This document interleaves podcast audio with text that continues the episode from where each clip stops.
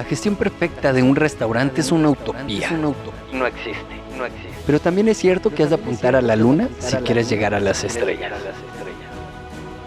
Bienvenidos a Restaurante 10X, el podcast donde desarrollamos una visión total, global, 360, para lograr el éxito en tu restaurante. Y para ello contamos con más de 10 expertos del sector que van a traernos en cada uno de los episodios sus mejores herramientas, estrategias del marketing, gestión y servicio. Tú que eres valiente, líder de tu restaurante y soñador, acompáñanos en esta utopía. ¡Arrancamos!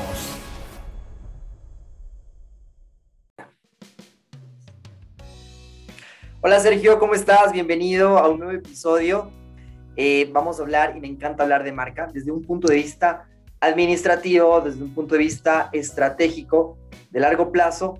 Y entonces, a veces cuando manejamos una marca, mm, no sé si te, te pasó alguna vez que sientes que está incompleta, que sientes que como que algo le falta, ¿sí? ¿Qué hacer en esos casos? ¿Cómo está Freddy? ¿Qué tal? Un gusto. A ver, una marca hay que entender el complejo de lo que involucra la palabra marca, porque una marca se podría decir que no solamente es algo que está escrito en un papel o está algo diseñado, sino que es el conjunto de acciones que, que involucran la experiencia que está teniendo un cliente contigo, ¿no? Entonces, la marca va a tener que ver con los locales físicos, la marca va a tener con experiencia en una página web, con experiencia en una app, todo eso involucra un concepto como marca como tal. Entonces, ¿Cómo saber si estoy completo? Fue la pregunta. ¿Cómo saber si es que mi marca está completa? ¿Cómo saber si es que mi marca está completa? Claro, eh, yo creo que es una, es una... Es como lo que tú dices con la perfección en los restaurantes, es una utopía. No creo que nunca va a estar completa. Yo creo que en esta época donde constantemente existen cambios y existen nuevas metodologías de comunicación y existen tantas cosas que son diferentes, tú vas a tener que hacer una migración. Se hablaba, por si acaso, hace tres años atrás se hablaba de, de hacer cosas diferentes cada 18 meses mínimo. Hoy por hoy ese 18 meses está muy largo. Hoy por hoy es cada mínimo 12, 12 meses o menos. Entonces, tu marca va a tener que irse puliendo constantemente y agregando cosas a la marca constantemente, porque si no generas cambios constantes, te extingues. Claro, mira, yo recuerdo, y como para también entender un poco de la rapidez, pero más que todo la importancia de una marca. Eh, yo conversaba con un muy buen amigo, que de hecho fue, fue, fue mi profesor, y hablaba, nos hablaba del tema del posicionamiento de la marca. Y una empresa que tenía una fábrica y tenía eh, eh, el avalúo, el avalúo financiero, el avalúo contable, digamos más bien, el avalúo de, en todos sus, de todos sus bienes, sus activos y parte del, patrimonio eh, era algo así como más o menos 5 millones de dólares, ¿sí? Y entonces eh, el rato de, de, vender se les ocurre, ¿qué, ¿qué, hago con esto, con esto? ¿Lo vendo o me quedo con la marca? Porque viendo socios, ¿quién se queda con quién? Y el tipo, y el tipo, el un socio, se queda con la marca. Y dice, te doy los 5 millones y, y, todo el mundo era como, pues está idiota, ¿qué le pasa? ¿Cómo puede ser posible que se quede? O sea, con 5 millones tú te haces 10 marcas más. Pero así. El tipo, no, me quedo con la marca. Me quedo solo con la marca. ¿Y qué crees que pasó? El tipo volvió a conseguir con un préstamo, se hizo ya eh, un, solo, un solo dueño y la marca en aproximadamente unos 5 o 10 años le va a dar lo que vendió. Pero la diferencia es que él se va a quedar con la marca por siempre bueno, no sé si por siempre, pero por lo menos eh, durante, durante, durante la vida de él y me imagino que de, pronto de uno de los hijos, pero e, es ahí cuando, cuando comienzas a pensar un poco en qué importante que es la marca. A veces puede ser que creamos, y, te lo digo para, para que tú nos hagas un señalamiento de crear marcas, por tener marcas, ¿sí? Y puedes tener 5, 10, ah, especialmente ahora que estamos hablando de, Dark Kitchen. Y tú sabes que lo, lo de alguna forma lo potencialmente más sencillo que es crear con una dark kitchen que crear con un restaurante, digamos, físico. ¿no? Ambos son complejos, pero de alguna forma eh, es un poco más difícil tener un, eh, dos o tres marcas con restaurantes físicos. Pero cuando hablamos de dark kitchen, se potencia más esto. ¿Cómo tú manejas? ¿Cómo haces para que no sea crear marcas por crear marcas? Porque pueden ser cinco, puede ser diez, pero cada marca es, es, es como conversábamos el otro día y, el, y, a nuestros escuchas les podemos decir que, que vean este capítulo en el que, en que grabamos acerca de, de, de cómo crear marcas, ¿sí? y también recordarles el, el, episodio donde hablábamos esta diferencia entre la calidad, ¿cierto? Y la experiencia, que vienen muy bien, que lo escuchen ahora, que estamos hablando ya de, de, estos temas un poquito más, más avanzados, ¿no? Un tema de que es más adelante, pero ¿cómo haces para que dar el valor que necesita cada marca? A ver, primero, las marcas van a tener diferente valor en el tiempo dependiendo de lo que hagas con ellas. Seguramente en el ejemplo que tú dabas de, de estas dos personas, la persona que decidió quedarse con la marca le vio un potencial tal vez a largo plazo mayor que el que era a corto plazo. Y seguramente, seguramente si lo vio con la experiencia que tenía, le va a ir muy bien. Ahora, la marca, vamos a llamarlo como que es un distintivo único, que si lo manejas bien, puedes hacer muchas cosas, muchas cosas. Y así mismo, como si las manejas mal, te vas al piso. No sirve de nada esa marca. Entonces, ¿Cómo haces para crear más marcas? Es como, como todo en la vida, Freddy. Yo creo que, que a, a, medida que vas haciendo cada vez más veces algo, vas adquiriendo más experiencias y más habilidad en hacer esto. Entonces, tal vez la primera vez que creas una marca te demoraste X cantidad de tiempo, la segunda vez lo hiciste más rápido, la tercera vez más rápido, la cuarta vez ya sabes lo que te pasó en la 1, 2 y 3, la quinta tienes mucha más experiencia. Y ya cuando vas con la número 20, ya es otro nivel, porque ya sabes exactamente o tienes más claro el camino que tienes que recorrer en menor cantidad de tiempo y con menor cantidad de recursos. Entonces, enfocando un poco lo que me hablabas del tema de las comidas y las dark kitchen, ¿no? De cómo se hace. Eh, cuando tú tienes un restaurante y tienes una marca, esa marca va orientada a un nicho, a un grupo, a un perfil de cliente, ¿no? Entonces, si tú haces una, una marca que hace jugos, ¿no? Puedes tener jugos saludables, jugos energizantes, jugos para bajar de peso, jugos para subir de peso. O sea, puedes tener un sinfín de líneas y solo, solo vendes batidos, smoothies o jugos. ¿ya? Pero esa marca, si tú mañana dices, ay, quiero hacer tortas, ah, como que raro, no, no encaja en el mismo nicho de mercado el que se toma un jugo y el que se come una torta. Pero te gusta también hacer tortas. Entonces, habría un error había un error de introducir las tortas en este segmento de jugos que probablemente la gente solo va por tomar un jugo o la gente te compra porque entiende que eres especialista en algo, es mejor crear una marca nueva, con un nicho nuevo, con un mercado nuevo, donde dices, oye, hago tortas y, y, son lindas, y son para fiestas, y son para celebraciones, y son para aniversarios, y son para ocasiones especiales. Entonces, por ahí tú puedes hacer las tortas físicamente en el mismo lugar, porque tienes espacio tal vez. Entonces no necesitas alquilar un lugar diferente. Si yo hago una torta en el mismo espacio físico donde preparo bebidas, no interfiere en nada. Entonces, si tengo el espacio y tengo la gente, mientras mi gente no está productiva haciendo jugos, bueno chicos, pónganse a amasar y metan esto al horno y todo va a depender de la sistematización que tengas. Entonces, a veces yo tenía, ¿qué será? 14, 15 años creo, cuando mi papá se puso un negocio de comida. Y imagínate, ¿no? Empezamos como un tipo soda bar, ¿no? Yogures, hamburguesas, eh, panes de yuca, ¿no? Listo, empezamos. Y había un cliente, llegaba un cliente y decía, oye, ¿y no tienes maíz con queso? Eh, ¿No? Entonces mi papá que decía, listo, la próxima semana porque la gente quiere, le decimos maíz con queso. Y después venía otra persona y decía, oye, ¿y no tienes un morocho? que es como un arroz con leche, no, no sé en otras partes cómo se llama el morocho, ¿no? Pero entonces mi papá decía, oye, metamos el morocho. Oye, llegó un momento en que hacíamos tantas cosas que el sodabar perdió sentido, no tenía una identidad de qué hago o a qué me enfoco.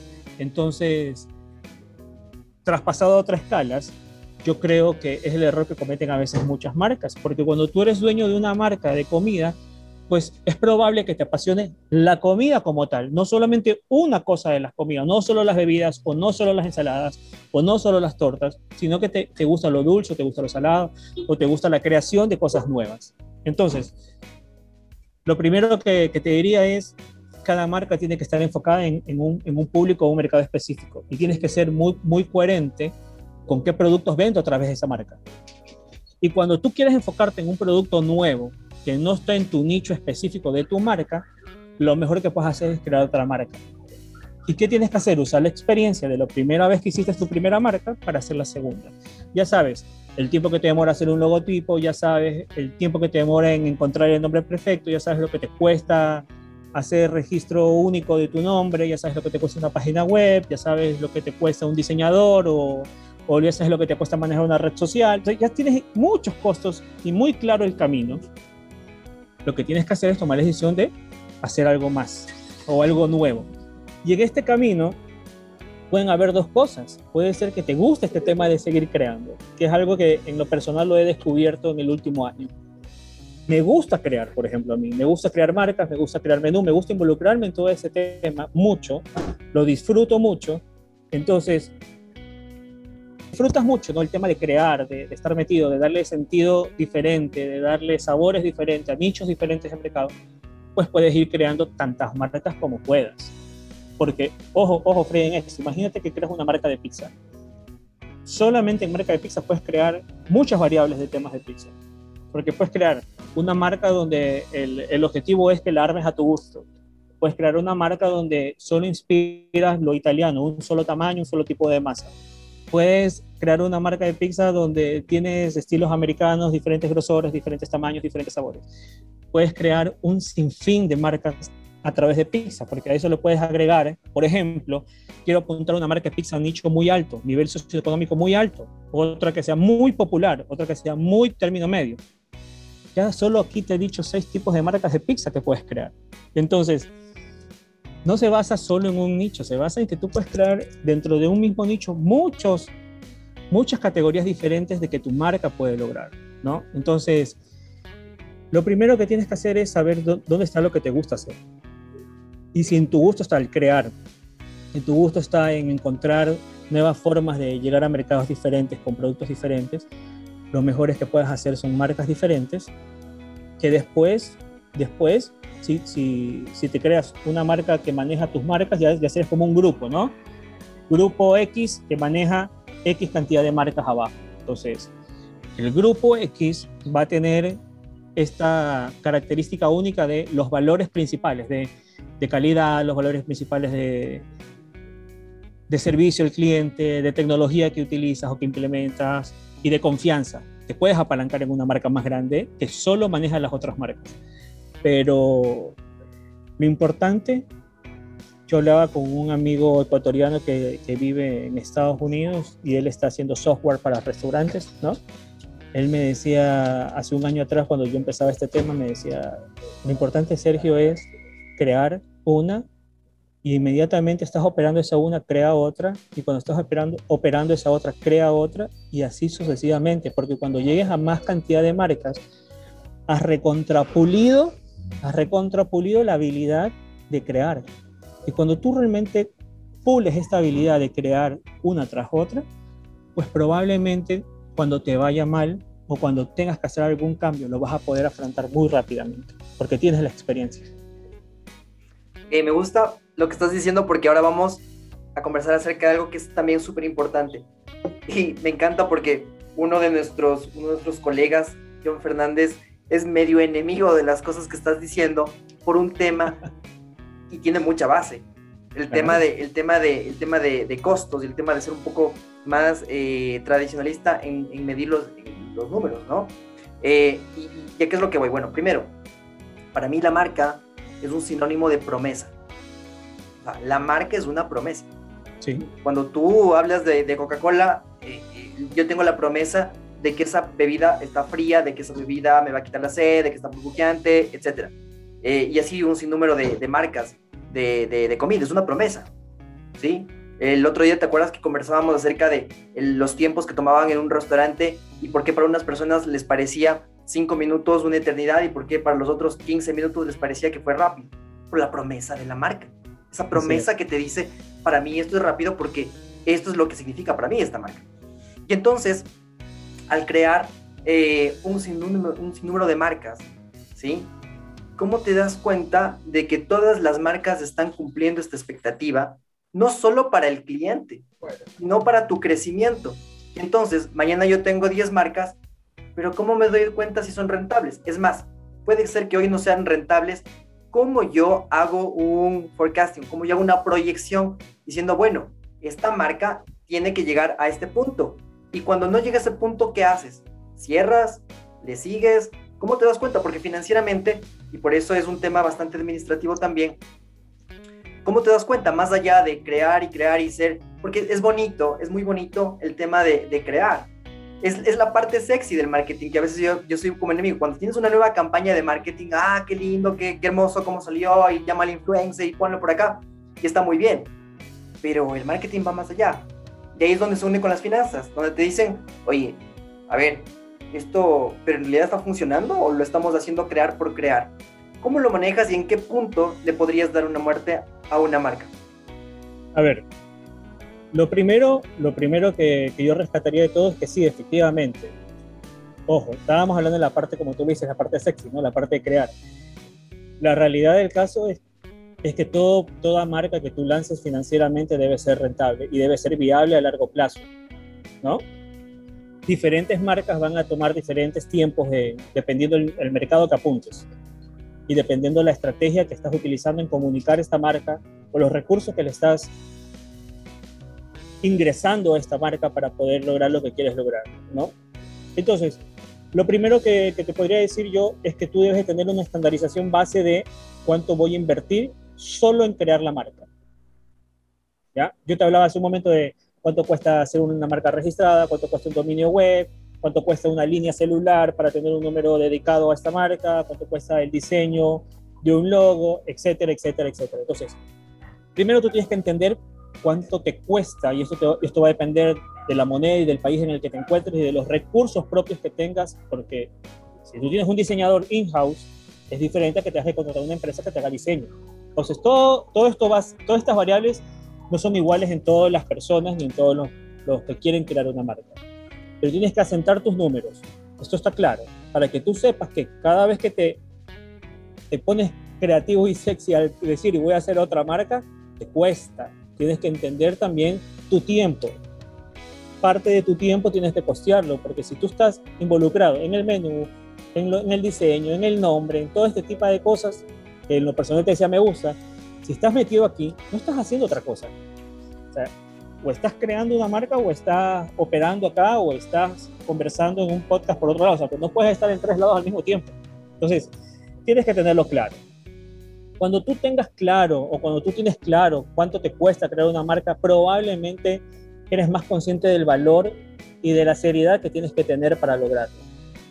Ya, porque sí, tal vez no me expresé con las palabras adecuadas para no entrar en un campo tan técnico hace un momento, ¿no? no es crear por crear, es crear siendo consciente de que esta creación tiene un impacto, porque paréntesis aparte, estas marcas tienen un packing, tienen stickers, tienen fundas, tienen software para tomar pedidos, o sea, tienen algunas variables que te, que te generan un gasto.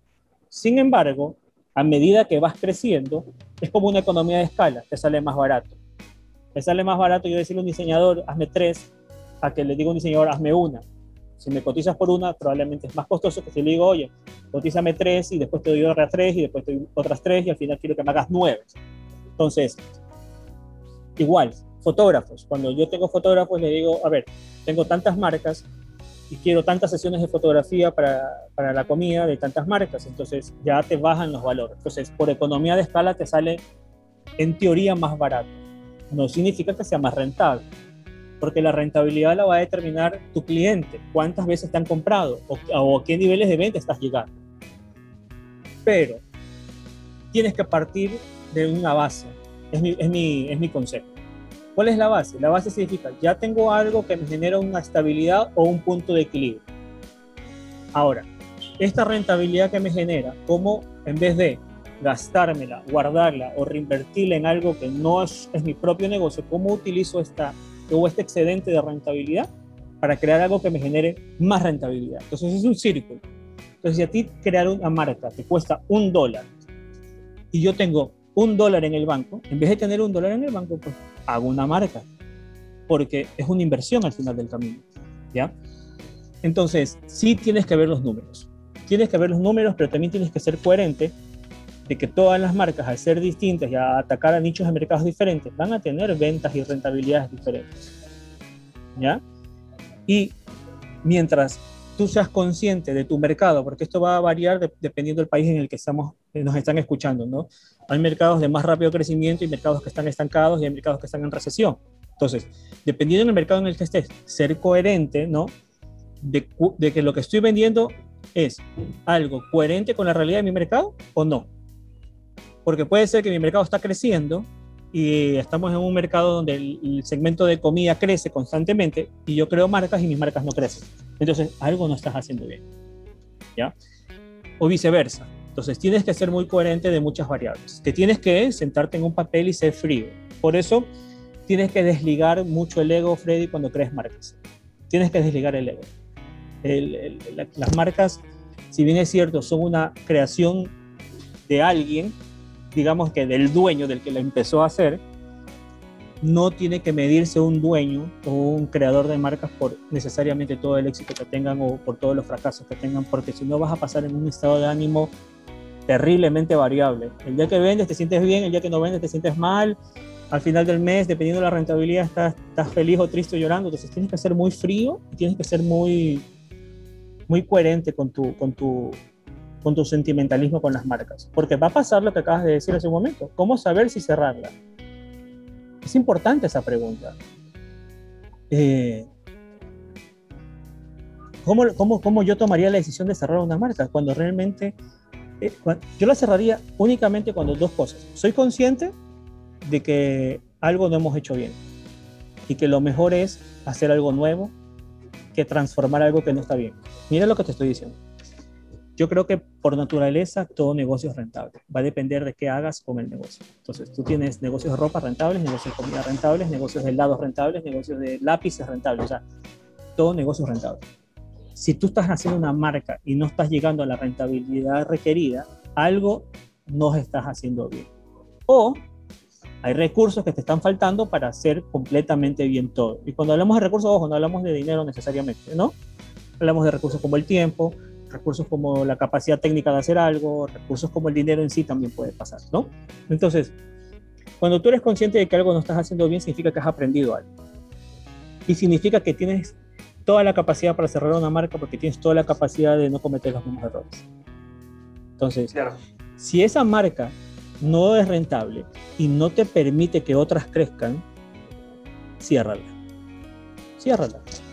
Ciérrala porque te estás haciendo daño. Y es como cuando tienes un, en el barco un hueco donde te está entrando el agua. En algún momento te vas a ahogar. Tal vez no ahorita, pero si ya visualizas que ese hueco no lo vas a poder cerrar, por lo que sea que pase, por tantas variables que pueden pasar, lo mejor es cerrar esa marca. Pero si tú la cierras sin ser consciente de cuál es el aprendizaje que no hiciste correctamente o qué faltó, si no tienes esa autoconciencia de, criticarte o esa autocrítica más que autoconciencia, esa autocrítica, no estás, no estás en el nivel de cerrarla todavía, porque no has aprendido. Tienes que aprender. Y tal vez perdiste, nuevamente, el ejemplo, perdí un dólar. Entonces, lo que aprendí me costó un dólar. Y la próxima vez lo tengo que recuperar. Porque así como una te puede generar pérdidas, las otras te pueden generar ganancias. Y es un, es un balance, ¿no? Yo creo que la perfección es poco práctica. O sea, no, no vas a tener 20 marcas y todas las marcas van a ser un éxito y una estrella. Tienes que empezar este proceso siendo consciente, siendo consciente de que en algún punto tienes que, que te vas a equivocar y que vas a tener que aprender y ese aprendizaje te va a costar tiempo y dinero. Claro, aquí lo que me dices rescato dos cosas súper importantes que eh, yo tengo este, este pensamiento y a lo mejor estoy equivocado, pero eh, yo creo que a un nivel, cuando, cuando tenemos emprendedores que crean su restaurante, eh, hacen todo, hacen todo, de todo y Sí. todo, ¿ya? Eh, pero ya en un nivel de escala, cuando hablamos de crear algunas marcas, sí, yo creo que es importante tener, eh, no sé si dos cabezas, siempre va a haber una cabeza que es mayor, si no sería un monstruo, pero tener, sí, tener esta, esta parte que es el que hace la visión y el que está creando, creando, creando, creando, creando y haciendo cosas nuevas y descubriendo nuevos mercados, pero es necesario que se apoye en el operador o en los operadores. Opera, opera, opera, opera, opera, opera. Yo creo que sin esa estructura eh, debe ser muy, muy, muy complejo manejar múltiples mar- marcas. Eso número uno. Y número dos, eh, hablábamos de un tema de ego. Y la verdad es que eh, qué difícil, porque a veces es, es entre ego, pero yo entiendo también que una marca tuya es como tu hijo. Entonces, no quieres que se muera, no quieres que se muera, o sea, literalmente no quieres que se muera. Y separar eso eh, o, comenzar a hacer, transformar la, la, eh, la, empresa de una, de una economía un poco más abierta, de, de, de que puedes permitir a que entren socios, eh, también está relacionada con este nivel de complejidad. A veces más allá del ego, a veces sí es, sí es, sí es ego puro, ¿no? Que es algo que tenemos. Sí, Freddy. Para, para, para cerrar el tema, te puedo comentar que, a ver, la estructura va a crecer a medida que tú crezcas con, con más cantidad de, de, negocios o marcas. O sea, tú no puedes pretender eh, llegar a hacer muchas más cosas con la misma cantidad de personas. Vas a necesitar más estructura.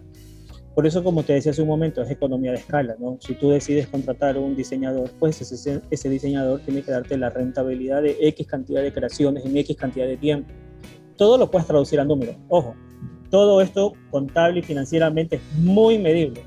Entonces, tienes que ser muy, muy coherente en qué estructura crear. Y la estructura que vas a crear es sin duda, inicialmente hablando, en torno a tus cualidades o tus capacidades y tus necesidades si yo no tengo idea de cómo coger un lápiz y un papel y dibujar algo, y tengo que crear 10 dibujos, lo primero que voy a contratar es alguien que sepa dibujar por mí. Y que cuando yo le diga, oye, me imagino esto, esta persona tenga la capacidad de transcribir mi imaginación en un papel. ¿Sí me explico? Y muy de acuerdo en el tema operativo. El que se dedica a crear y el que se dedica a, a buscar nuevos nichos, no puedes estar operando al mismo tiempo porque te desenfocas. La operación vendría a ser, digamos, el corazón de todos los negocios de comida y el que opera tiene que estar concentrado en operar. Tiene que estar concentrado en operar porque está enfocado en la experiencia del cliente y si esa operación va, va bien, vas a crecer. Y si no va bien, pues no vas a crecer. Y si tú tienes a tu gerente o a tu, o a tu líder del restaurante metido en reuniones de escritorio, de marketing, de recursos, de, de financieros y de tantas cosas todos los días, ¿En qué momento lo dejas operar? Es complejo, no se va a poder. Entonces, tienes que tener una estructura. Pero nuevamente, al inicio la estructura te va a costar más, porque no tienes tantos fuentes de ingreso. Pero tienes que entender que es una inversión. Y cuando inviertes en gente, gente correcta, para, hacer, para decirlo de manera bien, gente correcta, yo creo que estás haciendo una de las mejores inversiones. Porque estás, estás invirtiendo en personas que te van a ayudar a crecer también. Es un crecimiento en conjunto.